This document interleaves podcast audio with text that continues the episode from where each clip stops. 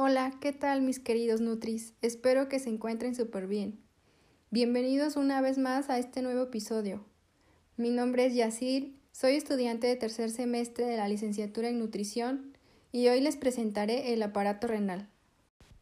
Bueno, comenzaré diciéndoles que los riñones son unos órganos pares de color rojizo, que tienen forma de alubia o de un frijol. Se sitúan en los flancos, entre el peritoneo y la pared posterior del abdomen. Pueden llegar a medir aproximadamente en un adulto de 10 a 12 centímetros de largo, de 5 a 7 centímetros de ancho y de 3 a 4 centímetros de espesor. En los hombres va a llegar a pesar entre 125 y 170 gramos y en mujeres va de los 115 a los 155 gramos. Los riñones guardan aproximadamente el 80% de agua, tanto en hombres como en mujeres. Esto quiere decir que los riñones de una persona sana de unos 70 kilos tendría circulando alrededor de 32 litros de agua.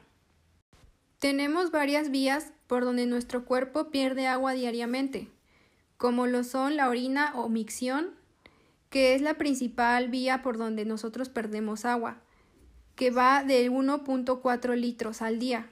La sudoración, que esta debe ser una sudoración abundante, que va de 350 mililitros al día. La respiración con aproximadamente 355 mililitros a través de la piel con aproximadamente 100 mililitros y por las heces fecales con 100 mililitros. Los iones que se encuentran en el agua son sodio y potasio, que son los que nos ayudan a mantener una hidratación adecuada.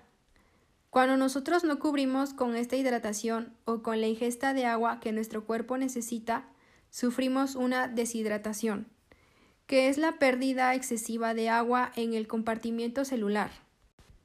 Existen tres tipos de deshidratación. La primera y la más común es la isotónica, que es en donde se pierde agua y sodio proporcionalmente. La segunda es la deshidratación hipotónica, que aquí es donde se pierde solución salina. Esto quiere decir que perdemos iones. El tercer tipo de deshidratación es la hipertónica, que abunda mayormente la pérdida de líquidos o la pérdida acuosa. Una vez explicado cómo trabaja el agua con las sales en el cuerpo, pasaré a explicar la función de los riñones.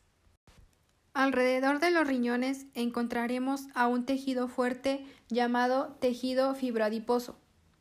Y encima de este tejido encontraremos al tejido muscular, que estos dos tejidos son los que cubren y protegen a nuestro riñón. Nuestros riñones tienen dos regiones.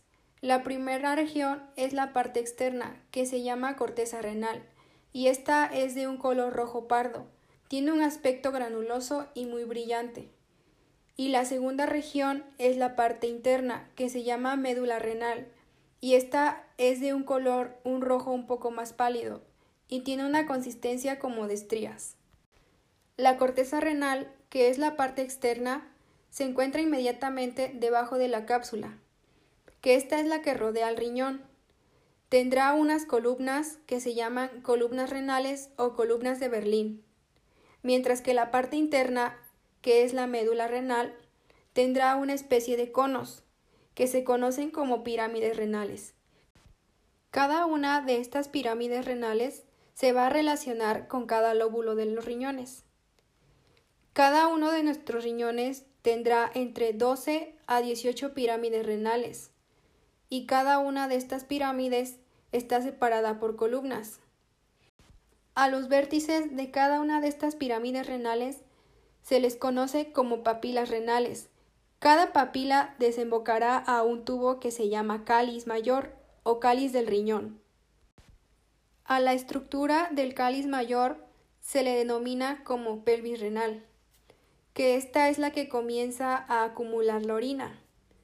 Posteriormente, la orina pasa a un canal o tubo que se llama uréter o uretero, que éste conectará con la vejiga que la vejiga es la que se encarga de la contención de la orina.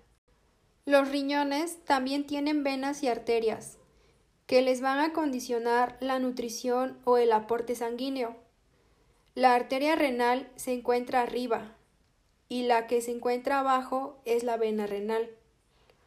La unidad funcional del riñón se llama nefrona, que esta es la responsable de la formación de la orina. Cada uno de nuestros riñones tiene alrededor de un millón de nefronas, pero esta cantidad puede variar, ya que disminuirá el 10% cada 10 años a partir de los 40 años de edad.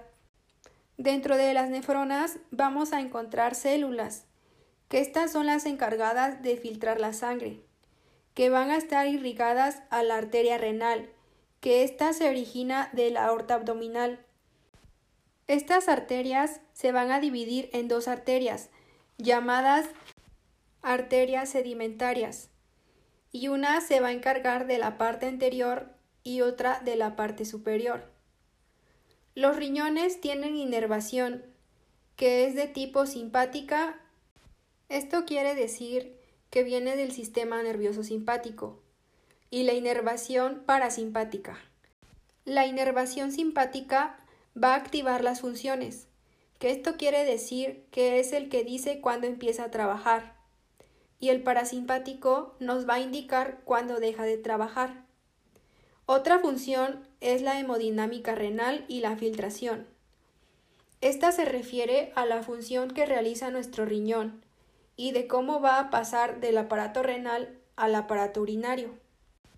Bueno, como ya sabemos, el aparato urinario comienza por la vejiga, que es en donde se acumula la orina. La orina o micción es un producto orgánico formado por agua y mucha cantidad de sustancias diluidas. La formación de orina es el resultado de muchos mecanismos de desechos del riñón. Los mecanismos básicos para la formación de orina son tres. El primero se llama filtración, que como su nombre lo dice, lo que va a hacer es filtrar las sustancias que ingerimos. El segundo mecanismo es la reabsorción, que es la devolución de sustancias filtradas y el tercer mecanismo es el de secreción o eliminación. Este, como su nombre lo dice, va desde el plasma hasta empezar a desecharlo por los tubos urinarios. Todos los productos, excepto proteínas, son filtrados y absorbidos. La filtración es el proceso inicial para la formación de la orina, que se llama filtración glomerular. Este proceso se lleva a cabo desde la corteza hasta el intestino.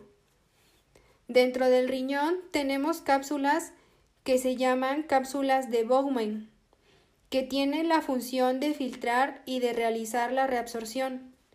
La reabsorción es el procedimiento en el cual regresa al cuerpo el material filtrado. La última función es la de secreción o eliminación, que va del cáliz mayor hacia abajo. La orina pasa del cáliz mayor por el uréter o uretero y posteriormente a la vejiga para poder ser expulsado. Y bueno, así es como finaliza la función del aparato renal. Espero este podcast les sea de gran ayuda. Sin más por el momento, me despido de ustedes. Nos escuchamos en un próximo episodio. Bye, mis Nutris.